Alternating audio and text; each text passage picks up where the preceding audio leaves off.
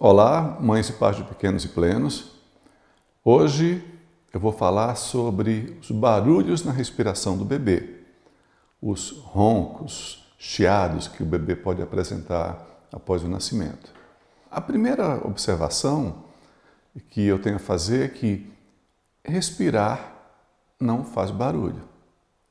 Uma respiração normal é uma respiração silenciosa. Então, se você está aí, quieto, sentado, e está escutando ou está assistindo o que eu estou falando aqui, você pode observar que a sua respiração ela é tranquila, em silêncio e que não tem nenhum ronco, nada associado. Isso nem acordado, nem durante o sono. Respirar não faz barulho e se você tem ronco ou barulho na respiração, isso não está normal. E isso vale desde o nascimento. Então, um recém-nascido que acabou de ser atendido na sala de parto e que foram prestados os cuidados e que vai para junto da mãe, esse recém-nascido já vai com a respiração tranquila, uma respiração silenciosa. E essa respiração será silenciosa também durante as mamadas. Isso é o normal. É comum, né? Famílias que relatam que o bebê está roncando, ou tem algum chiado, tem algum que a gente chama de estridor, né, que são esses sons que o bebê faz ao respirar, e que se preocupam né, com o que possa estar acontecendo. Uma primeira coisa que eu posso falar a respeito dos barulhos é que uma forma da gente saber se esse barulho pode ter algum significado de doença ou se é uma coisa normal, passageira, é você observar se esse som da respiração, se é um som que é passageiro que desaparece em seguida, ou se ele é um som que seja permanente ou durante o tempo que o bebê está acordado ou dormindo, ou pelo menos durante o tempo que ele está dormindo. Essa alteração da respiração, esses barulhos, eles podem acontecer por situações extremamente simples. Por exemplo, uma melequinha no nariz de um recém-nascido ou de um bebê já pode causar bastante barulho, bastante ronco. E é uma coisa que esse bebê pode espirrar, tossir ou engolir esse, essa secreção, ou então você lavar com soro, e no momento que tira essa obstrução, esse barulho vai desaparecer. Tem um, um outro barulho que é bem interessante, que alguns pais é, se assustam, é aquele que o bebê faz durante a mamada.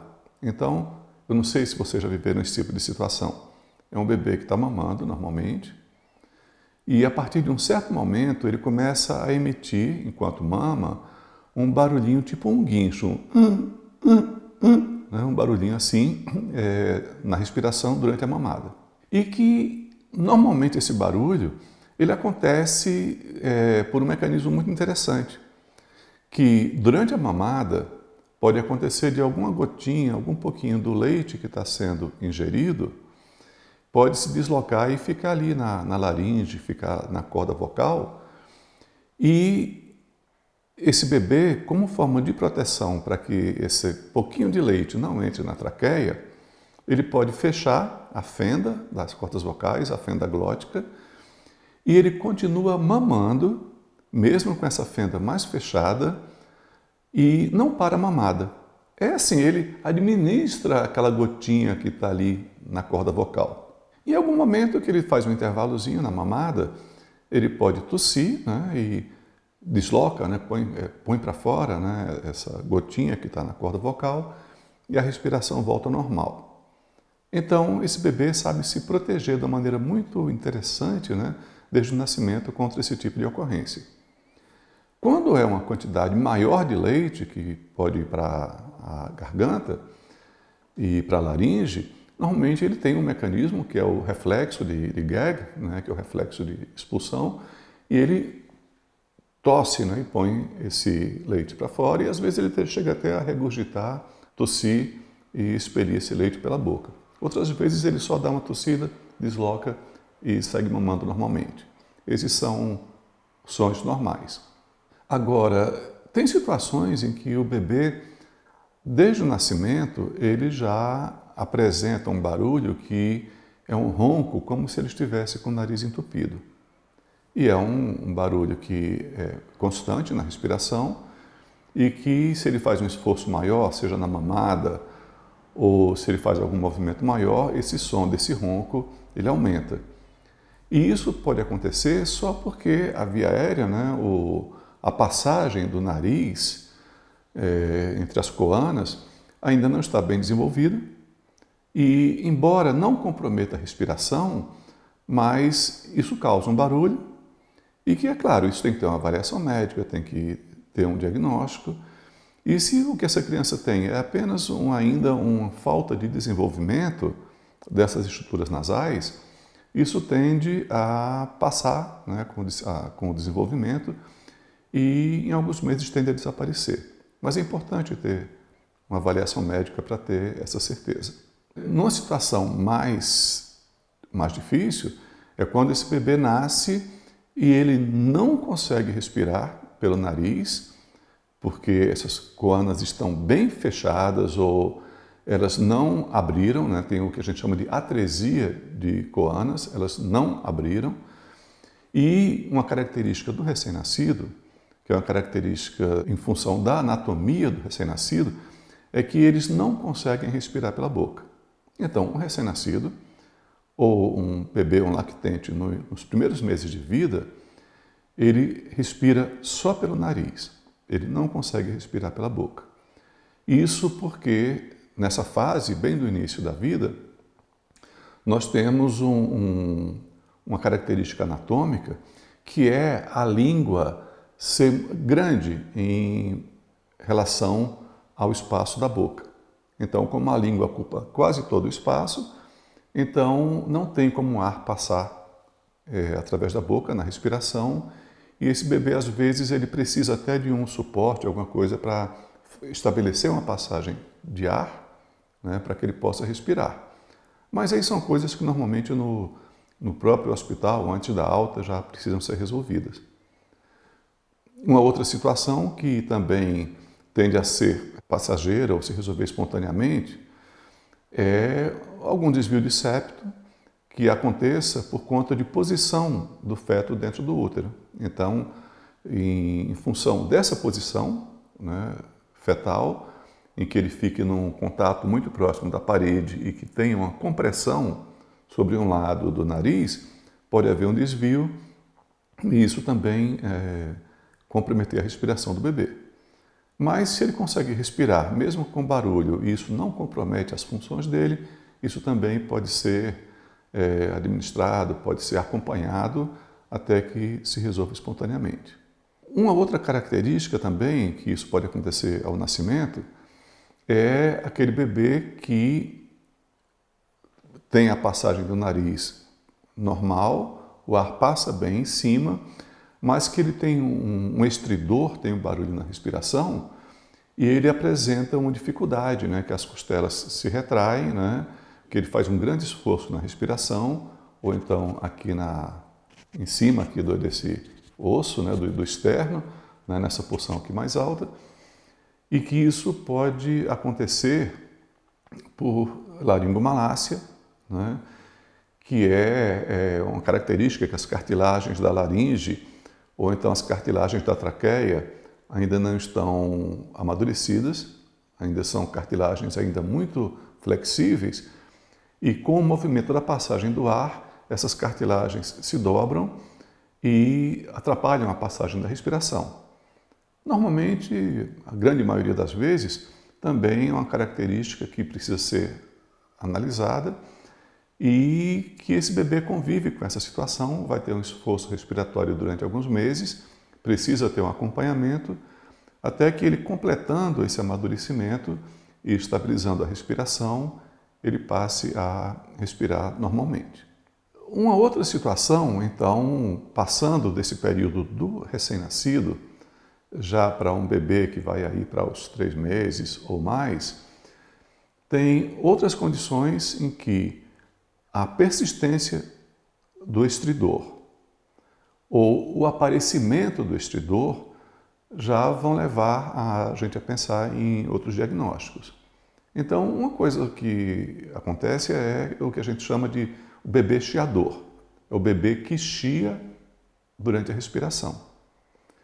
E esse tipo de chiado, quando ele aparece após o nascimento, e com dois, três meses ou mais, é importante né, que a avaliação do quadro seja feita e para que se identifique qual a causa do desconforto respiratório, que normalmente esses bebês têm sintomas parecidos com sintomas de, de asma, né, que é o esforço para a respiração e o chiado, e que numa situação dessas sempre a família vai procurar um atendimento, vai procurar eh, o, o diagnóstico e o tratamento. E nessas situações, tem algumas coisas que são mais comuns, né, que nós observamos na, na prática. São como causas do, do chiado na respiração do bebê. Uma delas, que é uma causa passageira, né, pode ser virose, né, pode ser uma infecção de via aérea superior, ou mesmo ah, uma laringite viral, ou eventualmente casos mais severos que são as bronquiolites. A bronquiolite, que é aquela clássica, né, que é causada pelo vírus sincicial respiratório, e que são quadros que têm essa característica de aparecer né, nesse período em torno dos três meses. Tem uma evolução que pode demorar algumas semanas. A maioria dos casos, é, com acompanhamento, com tratamento, é, evoluem bem, a criança se recupera depois de alguns dias e, eventualmente, tem alguns casos em que essa inflamação dos bronquíolos ela pode se agravar de uma maneira tal que haja a necessidade de uma internação, internação no UTI, para um acompanhamento, um tratamento mais efetivos. Também pode acontecer, né, até por conta de outros vírus ou bactérias, né, por outras infecções que possam causar quadros semelhantes. É, normalmente, a, a asma é, ela vai aparecer num período mais tarde, não nesse período inicial. Então, um bebê que apresenta um quadro como esses, em torno dos três meses, nós vamos pensar primeiro na bronquiolite e não na asma. A asma costuma aparecer mais próximo dos seis meses. Uma outra causa do também desse chiado desse, na, na respiração, quando acontece baixo, no, no pulmão é, pode ser decorrente de, do refluxo gastroesofágico. Porque numa situação de um refluxo patológico, a volta do leite do estômago para o esôfago pode ser seguida por uma passagem desse leite para o nariz, né? e quando passa para o nariz, como o leite foi feito para o trato digestório e não para o trato respiratório, quando esse leite passa para o trato respiratório assim mais seguidamente, ele costuma levar a um grau de irritação, um grau de inflamação. Então, quando esse leite reflui para o nariz, nós temos um quadro semelhante a, a, uma, a um tipo de rinite mesmo, que acontece por um mecanismo irritativo. E que esse bebê vai ter o ronco, né, uma, uma obstrução alta, e que normalmente não melhora só com a limpeza com soro e vai precisar de outras medidas. E também essa obstrução alta, em função do retorno do, desse conteúdo do estômago para a via aérea superior, pode, a, a longo prazo, é, comprometer outras estruturas, como levar a um aumento, né, uma hipertrofia das adenoides, que vão causar ronco, né, principalmente durante o sono, e que também essa hipertrofia das adenoides, além desse mecanismo de irritação causado pelo refluxo, também pode acontecer é, devido a processos alérgicos, né, que é a rinite alérgica, e pode acontecer também por processos é, inflamatórios né, que causem essa inflamação da mucosa da via aérea superior. Quando esse retorno do leite para a via aérea é seguido pela aspiração desse conteúdo para a traqueia e para o pulmão, aí tem aquilo que nós chamamos de hiperreatividade brônquica, que é a irritação, a inflamação do epitélio de traqueia e brônquios por conta do contato com esse conteúdo que veio do estômago. E normalmente esses quadros eles tendem a ser persistentes, eles podem se confundir bastante com a bronquiolite ou mesmo mais tarde com a asma, e o diagnóstico diferencial vai ser feito pela história clínica, né, pelas evidências de refluxo, ou pela evidência da bronquiolite, ou pela evidência da alergia, e também por exames que nós podemos pedir, né, podemos realizar para confirmar o diagnóstico. E para cada situação dessas, nós vamos ter um, uma conduta diferente também. Então, só lembrando, né, se é um ruído que vem da via aérea superior, que vem do nariz, nós vamos pensar primeiro se é somente muco, né, é, meleca, né, que você lave com soro e aquilo desaparece, recupera. Se é uma atresia de coanas, que pode acontecer dos dois lados ou de um lado só. Se é um desvio de septo, se é um processo de rinite, eventualmente até um tumor né, que possa é, comprimir as estruturas nasais, enfim, são diagnósticos né, que é, algumas coisas a gente resolve rapidamente, né, por eliminação, e outros que o diagnóstico vai ser confirmado é, por exames. Né, e para esses exames, de nariz ou de laringe, normalmente o que nós fazemos é uma vídeo nasolaringoscopia. No caso, se é da garganta, se é aquele chiado que vem da laringe, aí nós vamos pensar na, na laringomalácia, é, na traqueomalácia, também, eventualmente, numa flacidez ou numa paralisia de cordas vocais, e os problemas de traqueia, brônquios e pulmões, quando eles aparecem logo ao nascimento, normalmente são diagnosticados na maternidade, porque esse bebê não tem uma condição respiratória de ir para casa. E quando acontecem mais tarde, cai naquelas situações que eu falei para vocês há, há, pouco.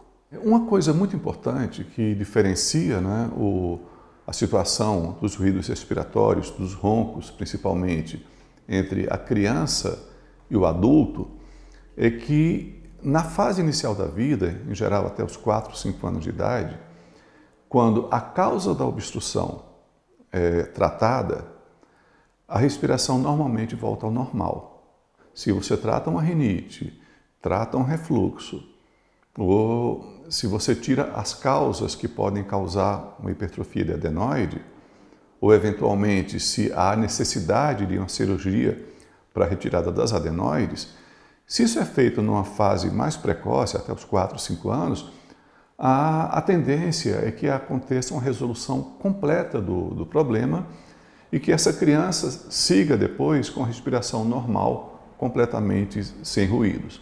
Quando acontecem essas alterações que fazem com que a criança ronque e que ela comece a respirar pela boca, o que acontece é que o fato da criança respirar pela boca, isso faz com que o céu da boca, né, o palato, ele suba, porque o fluxo de ar passa a ser preferencialmente bucal. E as estruturas nasais, por falta de uso, por falta de fluxo, elas tendem a se atrofiar. Se isso é corrigido na fase, numa fase mais precoce, a própria respiração e o movimento e exercícios, e como as estruturas ainda não estão calcificadas, são estruturas ainda bastante maleáveis, plásticas, elas tendem a voltar à posição normal e a criança volta a respirar normalmente. Uma coisa muito comum que, de acontecer é que, como todos os bebês chupam dedo ou eventualmente chupam chupeta, e isso pode causar algum grau de alavanca né, sobre a arcada dentária ou sobre o céu da boca, às vezes acontece de ter uma elevação do céu da boca por conta dessa alavanca.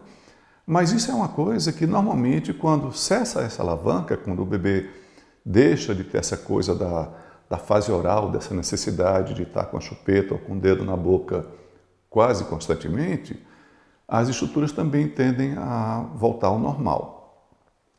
Existe uma confusão, né, que às vezes nós temos bebês que são roncadores, que têm alterações no nariz, que deveriam ser tratadas e que não são tratadas ou que não foram tratadas. E quando essa criança está maior e é um roncador, os pais atribuem o ronco dessa criança maior ao uso da chupeta ou do dedo né, quando eles eram pequenos. O que normalmente é uma confusão.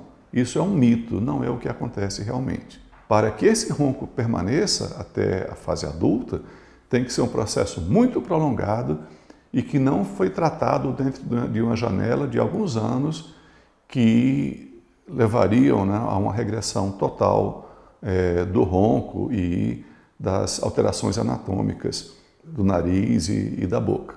Quando esses, esse tratamento não é feito no tempo devido, e essa criança já passa para 6, 7 anos ou mais, e o tratamento não foi feito na idade correta, mesmo que seja feito um tratamento posterior, possivelmente essa criança, ou esse adolescente, ou esse adulto, não voltarão a respirar normalmente, porque a deformidade da via aérea já se consolidou, já tem um grau de calcificação, e aí, mesmo com o uso de aparelhos, alargadores, muitas vezes cirurgias de, de septo, ou mesmo cirurgias de adenoide, ou seja, procedimentos feitos mais tardiamente, não dão uma garantia de recuperação que seja 100%. Por que é que eu chamo atenção para isso? É, é uma coisa que acontece, às vezes até por orientação do próprio profissional, que quando procurados pela família com a queixa de que a criança ronca e que essa criança tem uma hipertrofia de adenoide, às vezes o próprio profissional que atende, ele fala, não, essa adenoide ela vai regredir, isso vai desaparecer no futuro. Ok, realmente, a adenoide tem um período em que ela cresce, normalmente quando essa criança já está maior e tem uma regressão do tecido linfóide, desse tecido de defesa, essa adenoide vai regredir, mas quando isso acontece, as sequelas, as deformidades já estão instaladas. Então a questão não, não é que essa adenoide, que a obstrução, vai desaparecer no futuro. Ela pode desaparecer, mas as sequelas ficam e essa pessoa pode ser um roncador para o resto da vida.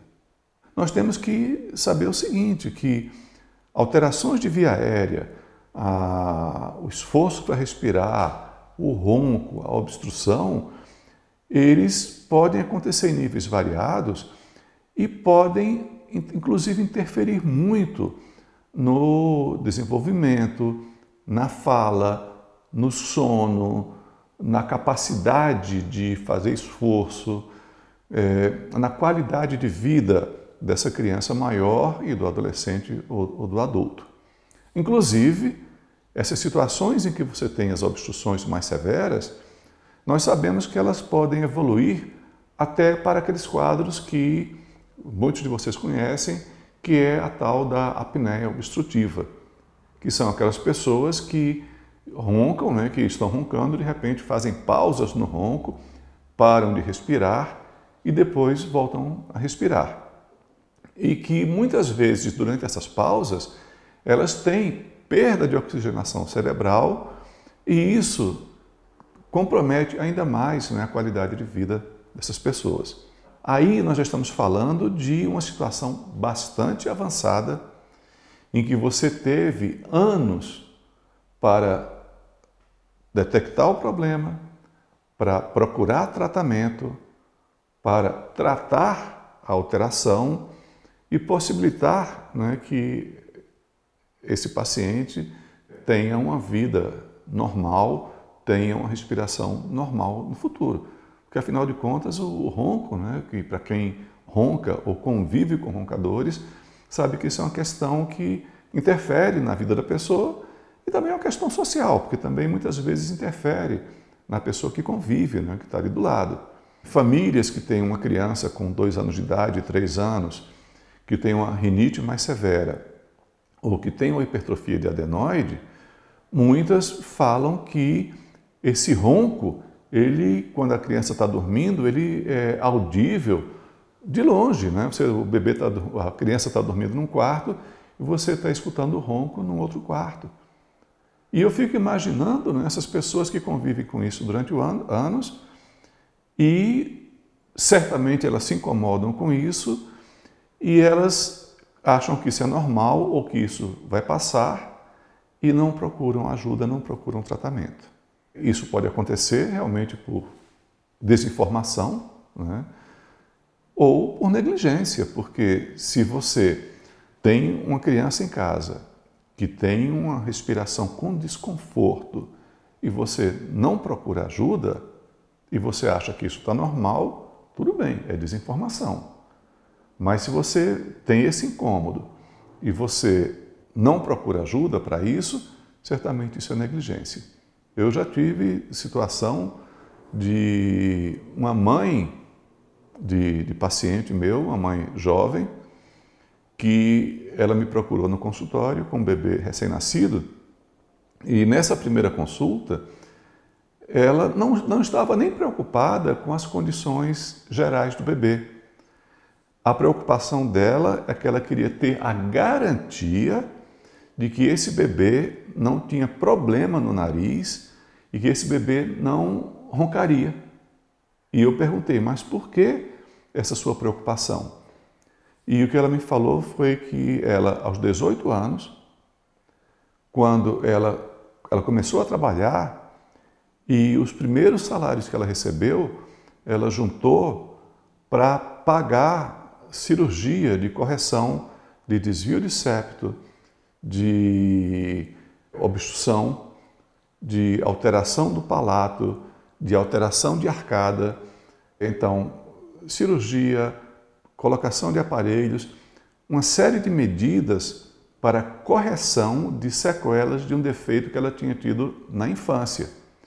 E ela tinha uma mágoa, um ressentimento muito grande com os pais, porque os pais falaram para ela que isso era desde que ela era muito pequena, desde que ela era bebê, e que eles procuraram auxílio e foram orientados no sentido de que ela precisaria fazer um tratamento e possivelmente a cirurgia de, de adenoides, né, a, a, a adenoidectomia, e que os pais tiveram medo né, dela ir para uma cirurgia e que achavam que aquilo ia passar e que ia melhorar com o tempo e que eles negligenciaram nesse cuidado com essa, com essa mãe. E que essa mãe ficou muito ressentida porque ela evoluiu, né, passou pela vida e se transformou numa adulta que roncava, que tinha deformidades faciais, aquela face muito típica, né, que a gente chama de face adenoidiana, em consequência de uma deformidade tratável, eu poderia até dizer evitável, e que não foi corrigida no tempo. Essa é uma situação de um exemplo de uma condição extrema mas que isso pode acontecer. Né?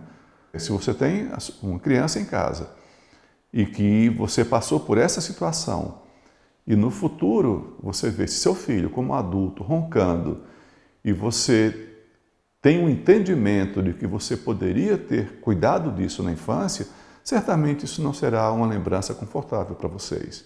Observem né, o companheiro, a companheira de vocês, vocês próprios, se vocês roncam, né, e que isso é uma coisa tão comum, né, se essas pessoas que precisam usar aqueles aparelhos de CPAP ou outros por conta de apneias obstrutivas, as apneias do sono, por conta de processos que não foram tratados no tempo devido, vocês podem ter uma ideia da proporção, né, da quantidade de pessoas que passaram por isso na infância e que não foram tratadas. É claro, tem situações que podem surgir depois, né, já na idade mais avançada.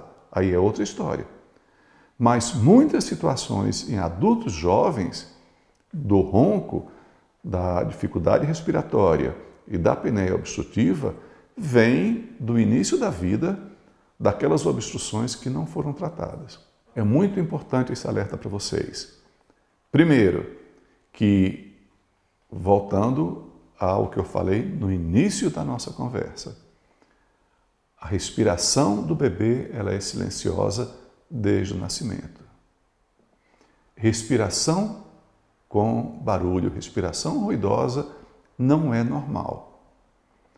Uma respiração com ruídos pode ser uma coisa extremamente simples, como apenas um muco, uma meleca que entope o nariz, pode ser uma gotinha de leite que foi para a corda vocal e que rapidamente o bebê resolve aquilo, mas também pode ter uma série de outras causas que precisam ser investigadas. Então, que essa fala é, sirva de alerta para vocês, que vocês possam usar essa informação na família de vocês e de amigos né, que tenham bebês e crianças pequenas.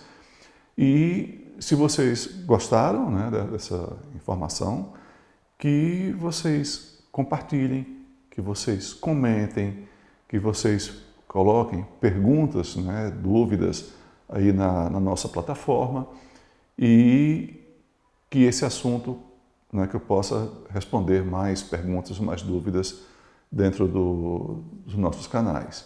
Muito obrigado.